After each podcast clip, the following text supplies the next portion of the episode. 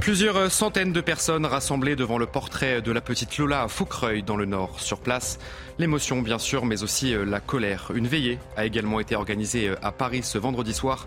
Nous y reviendrons dès le début de ce journal. La justice belge refuse la remise à la France de l'imam Hassan Iqiyoussen. Elle estime que les faits reprochés aux prédicateurs ne sont pas suffisants pour constituer un mandat d'arrêt européen. Et dans le même temps, les avocats d'Hassan Iqiyoussen attaquent Gérald Darmanin pour diffamation. La huitième vague de Covid prend du terrain en France. Ces sept derniers jours, plus de 50 000 cas quotidiens ont été recensés euh, sur notre territoire. Et vous verrez que la nouvelle campagne de rappel vaccinal peine à décoller. Reportage dans ce journal. Certains d'entre vous ont déjà pris la route des vacances alors que d'autres les ont annulées au dernier moment. En cause, bien sûr, la pénurie de carburant qui touche le pays depuis euh, plusieurs semaines. Même si la situation s'améliore, les files d'attente à la pompe sont toujours euh, très longues par endroits.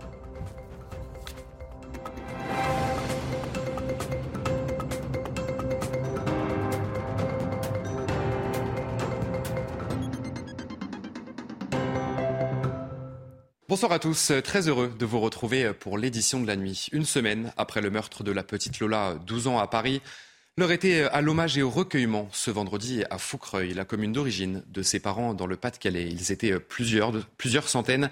Pour beaucoup des habitants du quartier, sur place, l'émotion bien sûr, mais aussi la colère. Marine Sabourin et Olivier Gangloff étaient sur place pour CNews. Écoutez.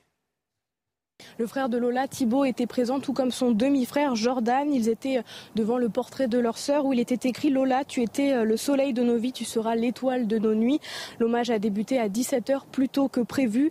Alors nous avons vu euh, énormément de familles se rendre devant ce foyer euh, communal, les larmes aux yeux. Elles nous ont expliqué qu'elles souhaitaient aux parents de Lola énormément de courage face à ce terrible drame.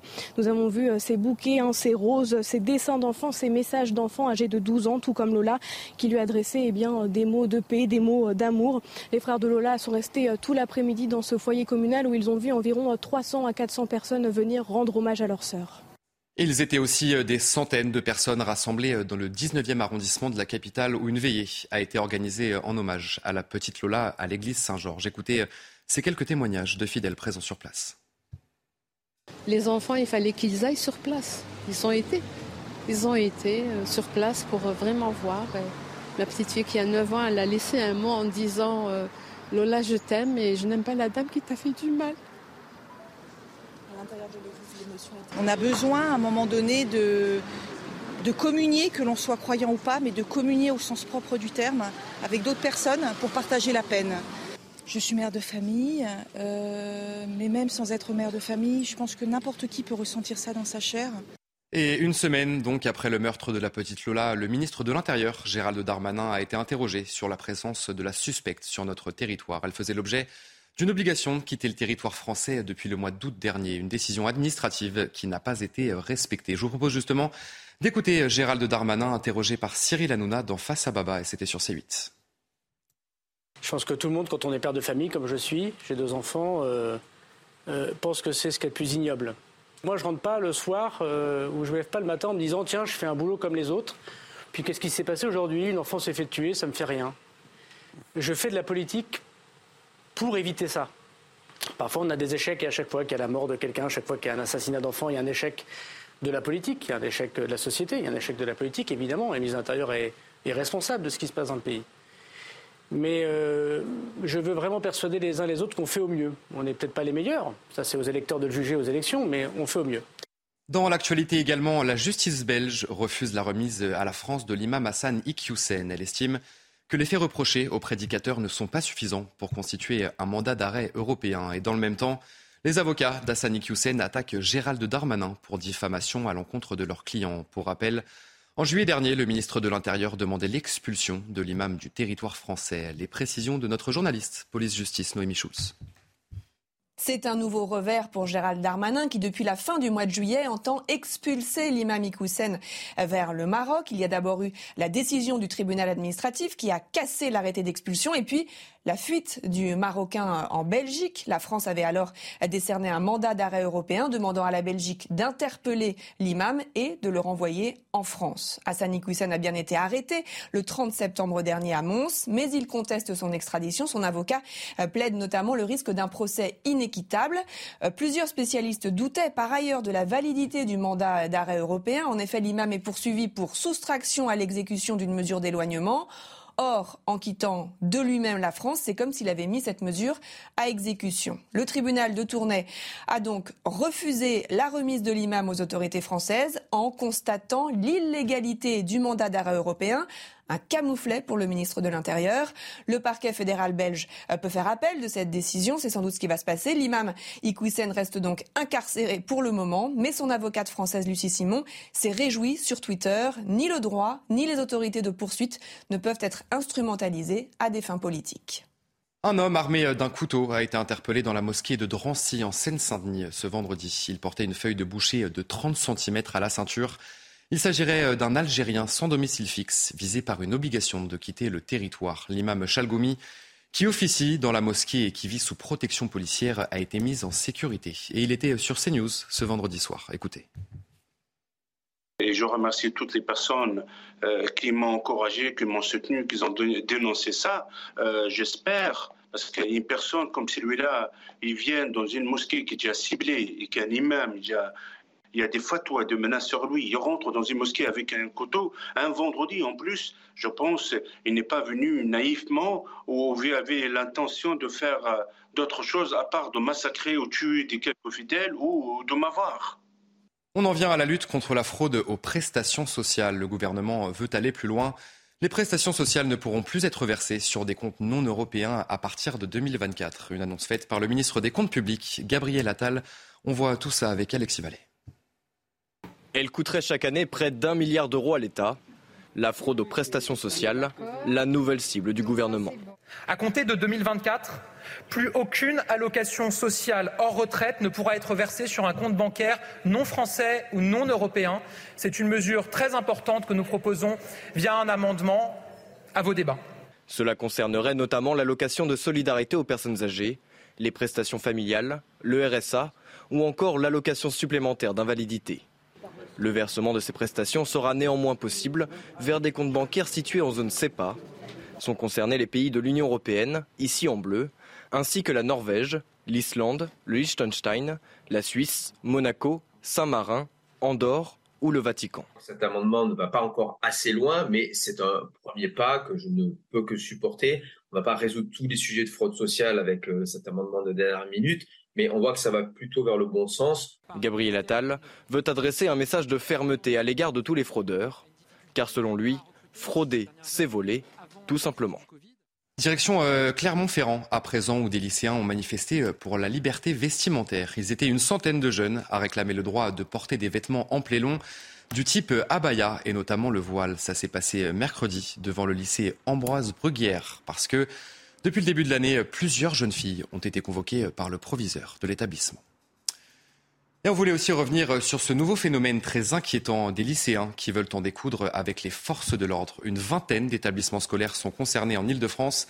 Et récemment, de nouveaux affrontements ont eu lieu à Châtenay-Malabry dans les Hauts-de-Seine. Des élèves ont mis le feu à des poubelles et ont bien failli faire exploser un hôtel. Un incendie qui a provoqué une coupure de gaz dans 1200 foyers de la ville. Fabrice Elsner, Adrien Spiteri.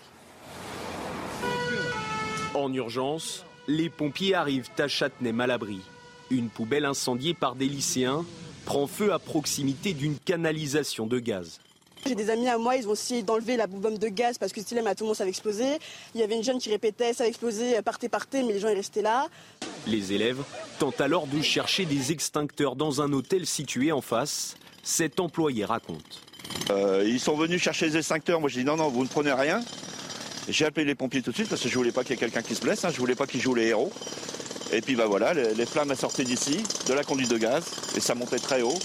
Et donc j'ai eu très très très très peur pour l'hôtel quoi. Certains élèves du lycée Jean Jaurès ont été blessés. Ils regrettent que la situation dégénère. Bah faut bloquer parce qu'il faut changer les réformes, etc. Mais après, euh, faut pas que ça dégénère comme ça parce que ça sert à rien de faire venir autant de gens. Là, il doit y avoir 5 ou 6 voitures de pompiers, une vingtaine de voitures de policiers. Enfin, on a fait dépasser du monde pour rien alors que de base c'est juste un blocus gentil. Depuis le blocus devant le lycée Joliot-Curie de Nanterre lundi dernier, les affrontements et violences s'étendent dans plusieurs établissements de la région parisienne. On change complètement de sujet pour parler de l'épidémie de Covid. Environ 50 000 cas quotidiens de Covid-19 ont été recensés ces sept derniers jours en France. Et en plein cœur de cette huitième vague, la campagne de rappel vaccinal lancée le 3 octobre patine. Ce sont les personnes âgées et les plus fragiles qui sont concernées pour le moment. Mais vous allez voir que le démarrage est plutôt timide. Kevin Elias. Un geste 3, 2, devenu beaucoup moins fréquent. Dans cette pharmacie en plein cœur de Paris, les patients ne se bousculent pas pour se faire vacciner. Ici, la quatrième dose n'attire que les plus convaincus. Il y a des grands dégâts avec le Covid parce que je suis avec ma fille qui est malade. Elle n'a pas envie encore d'avoir une maladie de plus et parce que je veux me prévenir moi-même. Moi, je suis une inconditionnelle de ce type de vaccination. Je suis biologiste de formation. Et ayant enseigné euh, l'ARN messager pendant une bonne partie de ma carrière, ça ne me fait pas du tout peur. La campagne de rappel vaccinal a été lancée le 3 octobre et concerne en priorité les personnes fragiles et les plus de 60 ans. Mais entre le 1er et le 17 octobre, seules 300 000 personnes ont été vaccinées, bien loin des 900 000 de septembre 2021 au lancement de la troisième dose. Selon ce pharmacien, il faut davantage d'incitation. Le message est un peu timide, donc euh, il serait peut-être intéressant d'enfoncer le clou, parce que je le rappelle, euh, le vaccin en fait a une courte durée d'immunicité en fait, donc d'où la nécessité euh, de se faire vacciner régulièrement. Le 19 octobre, selon les données de Santé publique France, plus de 63 000 nouveaux cas de Covid-19 ont été détectés.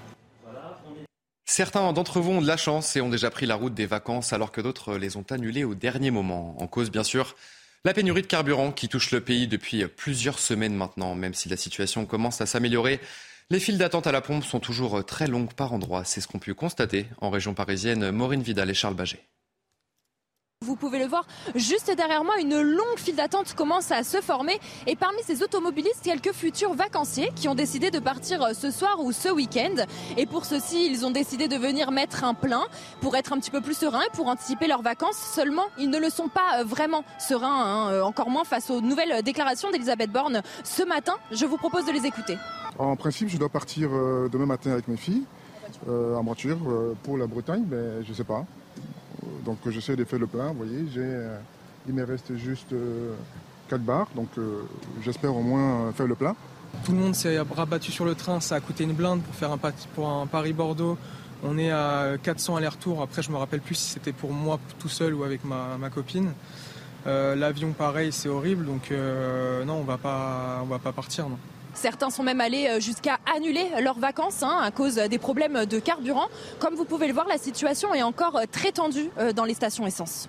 L'actualité également marquée par le sommet européen à Bruxelles. Le premier objectif, c'est de baisser le prix du gaz, a réaffirmé Emmanuel Macron. Le chef de l'État a également évoqué la baisse de la dépendance au gaz russe. Ce dernier représentait 40% des importations européennes avant le début de la guerre, contre moins de 7% aujourd'hui. On fait le point avec Eric de Ritmaten. Le Conseil européen de l'énergie a apporté deux réponses. Première réponse, la France n'est plus dépendante du gaz russe. Les stocks sont pleins, 95% a dit Emmanuel Macron, et l'hiver devrait bien se passer. La deuxième réponse, elle concerne le marché de l'énergie. Et là, ce marché va être réformé. Un marché qui a conduit la France à payer son mégawatt à des prix exorbitants, alors qu'il était le moins cher d'Europe euh, avant la crise. Et pourquoi cela? Eh bien parce que le gaz et le charbon ne devaient pas être défavorisés par rapport au nucléaire, bien meilleur marché. Et donc, les prix de l'électricité étaient calés sur les prix du gaz. Emmanuel Macron a donc obtenu une réforme à venir, en accord avec l'Allemagne, d'ailleurs qui n'y était pas favorable, car elle a toujours été très dépendante du gaz et du charbon. En attendant les réformes de calcul de prix, eh bien, les tarifs du gaz seront plafonnés. On va s'inspirer du système espagnol qui a bloqué les prix pendant la période de crise. Puis, le temps de trouver le futur mécanisme, eh bien, ce sont des boucliers tarifaires, notamment en France et en Allemagne, qui protégeront les consommateurs et surtout les entreprises en France, car elles attendent toujours des aides de l'État. Giorgia Meloni a dévoilé son gouvernement. À 45 ans, elle est officiellement première ministre en Italie. Elle est la première femme à occuper cette fonction dans le pays. Giorgia Meloni a présenté une liste de 24 ministres, dont 6 femmes. Les précisions de notre journaliste Harold Iman. Giorgia Meloni est à la tête d'une coalition de trois partis de droite. Il y a le sien, Fratelli d'Italia, Frères d'Italie, qui est le plus grand des trois et qui est classé à droite nationaliste et eurosceptique. Ensuite, il y a la Ligue de Matteo Salvini, l'ancien ministre de l'Intérieur, et enfin Forza Italia, le parti de Silvio Berlusconi. Giorgia Meloni est une figure atypique à droite car non seulement elle est fortement atlantiste, mais elle soutient entièrement euh, le soutien militaire de l'OTAN à l'Ukraine. Enfin, elle a renoncé à abandonner l'euro et a placé des ministres pro-européens aux affaires étrangères et à l'économie. Et puis euh, voilà une conséquence directe de l'augmentation euh, du prix de l'énergie. Au moment où de nombreux Français s'apprêtent à faire des économies, les ventes de vêtements chauds euh, augmentent en France. C'est le cas des gros pulls, des sous-vêtements thermiques et surtout des doudounes. Anne-Isabelle Tollet, Charles Pousseau. Malgré une douceur exceptionnelle pour un mois d'octobre, cette enseigne leader dans la vente de doudounes ne désemplit pas et observe une hausse de 30% de ses ventes depuis un mois. L'année dernière, un client allait prendre une seule doudoune. Aujourd'hui, il va en prendre deux. Donc il y en aura une pour l'intérieur et une pour l'extérieur aussi. Pour éviter les factures salées, ces étudiantes vont aussi adopter l'art de superposer ses vêtements. Pull, manteau, plaid, ouais, des gros plaids. on va empiler les habits et puis euh, on va voir comment ça se passe. Quoi. Autre particularité cette année, les entreprises qui souhaitent équiper leurs collaborateurs de doudounes légères adaptées à un usage intérieur. On a de très nombreuses entreprises qui font appel à nous. Alors effectivement, les chauffages en intérieur vont baisser, euh, ce qui fait que la doudoune va être de rigueur. Et euh, effectivement, nous sommes extrêmement sollicités. Donc, on peut avoir différents types d'enseignes. On va avoir euh, des agences immobilières, par exemple. Vous trouverez ici un produit qui fait un carton auprès des clients. Il s'agit de la doudoune réversible, avec d'un côté l'aspect Sherpa pour être porté à la maison. Ça tient chaud et c'est léger. Et dès que vous sortez, eh bien là, vous retournez la doudoune et vous tombez sur la doudoune des plus classiques. Il vous en coûtera quand même 260 euros. Et enfin, euh, les producteurs de pommes sont en grande difficulté avec la crise énergétique. Beaucoup d'intermédiaires augmentent leurs marges et les pommes deviennent très chères. Les producteurs euh, vendent leurs fruits à des prix de plus en plus bas à la grande distribution. Ils ont le sentiment euh, d'être les grands perdants de cette affaire. Antoine Estève, Jérôme Rampenou. Rouge, verte ou jaune, les pommes sont d'une qualité exceptionnelle cette année. Dans ces vergers de Marmande, les producteurs sont fiers de leurs fruits, mais pas de leur prix de vente entre 10 et 15% inférieur à l'an dernier pour les pommes dites conventionnelles. Et pour le bio, on est à moins de 10% Je ne vous cache pas qu'on nous a fait une proposition sur un lot de pommes bio à 50 centimes le kilo. Ils dénoncent des achats par les négociants de la grande distribution à des prix tellement bas que ce n'est plus rentable pour eux. Un kilo de pommes à 70 centimes ici sera revendu 3,50 euros en moyenne dans les grandes surfaces, comme dans ce supermarché voisin. Les intermédiaires profitent de l'augmentation actuelle des prix de l'énergie pour multiplier leurs marges bien au-delà du raisonnable. Les grosses centrales d'achat qui, font pression surtout pour avoir des prix le, plus bas possible. C'est des tueurs, quoi. C'est des, des, des, machines à sous, quoi. C'est l'argent, l'argent, l'argent, quoi, qui compte pour eux, c'est tout. Les agriculteurs sont découragés et remettent en question l'existence même de leur exploitation. On va faire en sorte d'essayer de passer l'année. Après, ben, écoutez, on verra. Hein. Euh, il y a sûrement des parcelles qu'on va sûrement aussi euh, couper. Parce que ce n'est pas possible de les avoir à ce prix-là. Les producteurs subissent également la crise énergétique. Les hausses des prix de l'électricité et des carburants plombent les comptes et réduisent un peu plus encore leurs revenus. C'est la fin de ce journal, mais vous ne bougez pas, puisque tout de suite, euh, on a rendez-vous pour votre journal des sports. On va parler Ligue 1. À tout de suite. Et on commence donc euh, ce journal des sports avec du football en ouverture de la 12e journée de Ligue 1. Le premier Ajaccio accueillait euh, le champion en titre, le Paris Saint-Germain. Ce sont les Parisiens qui se sont très logiquement imposés. En l'absence de Neymar, suspendu, Mbappé et Messi ont attiré toute la lumière. L'attaquant des Bleus a inscrit un doublé et délivré une passe décisive pour l'Argentin, euh, lui aussi buteur et passeur sur les deux buts du Français. Score final 3 buts à 0. Les Parisiens s'envolent au classement avec 6 points d'avance sur leur dauphin euh, l'Orienté. En revanche, ça va mal pour les Corses qui restent à la 18e place du classement. Et du euh, football toujours et le clap de fin pour Franck Ribéry, gêné par des soucis au genou. L'ancienne star de l'équipe de France a annoncé sur ses réseaux sociaux qu'il mettait un terme à sa carrière. Le ballon s'arrête, mais pas mon amour pour lui, a-t-il déclaré. Franck Ribéry n'a plus foulé les terrains depuis la première journée de Serie A, c'était le 14 août dernier. Passé par l'Olympique de Marseille, Franck Ribéry a surtout brillé sous le, maillot du Bayern Munich, club avec lequel il a soulevé 23 trophées, dont la Bundesliga à 9 reprises. Et la Ligue des Champions en 2013. Cette année-là, il avait également terminé troisième du classement du Ballon d'Or, juste derrière Cristiano Ronaldo et euh, Léo Messi. Et on termine euh, avec cette annonce au Journal des Sports, euh, une annonce choc de la part de la WTA, l'annonce de la suspension pour dopage de Simona Alep. L'ex numéro 1 mondial a été contrôlée positive à une substance interdite lors du dernier US Open, vainqueur de Roland Garros en 2018. Et de Wimbledon en 2019, Alep s'était incliné dès son entrée en lice du Grand Chelem américain. Dans l'attente de l'analyse du deuxième échantillon, l'actuelle neuvième joueuse mondiale, Agnès, via un message publié sur ses réseaux sociaux. Elle assure qu'elle se battra jusqu'au bout pour prouver son innocence et que tôt, tôt ou tard, la vérité éclatera. Allez, euh, vous restez bien avec nous sur CNews. Dans un instant, un prochain journal. Plusieurs centaines de personnes rassemblées euh, devant le portrait de la petite Lola à Foucreuil dans le Nord. Sur place, l'émotion bien sûr, mais aussi euh, la colère. Une veillée a également été organisée à Paris ce vendredi soir. Vous restez bien avec nous. A tout de suite sur CNews.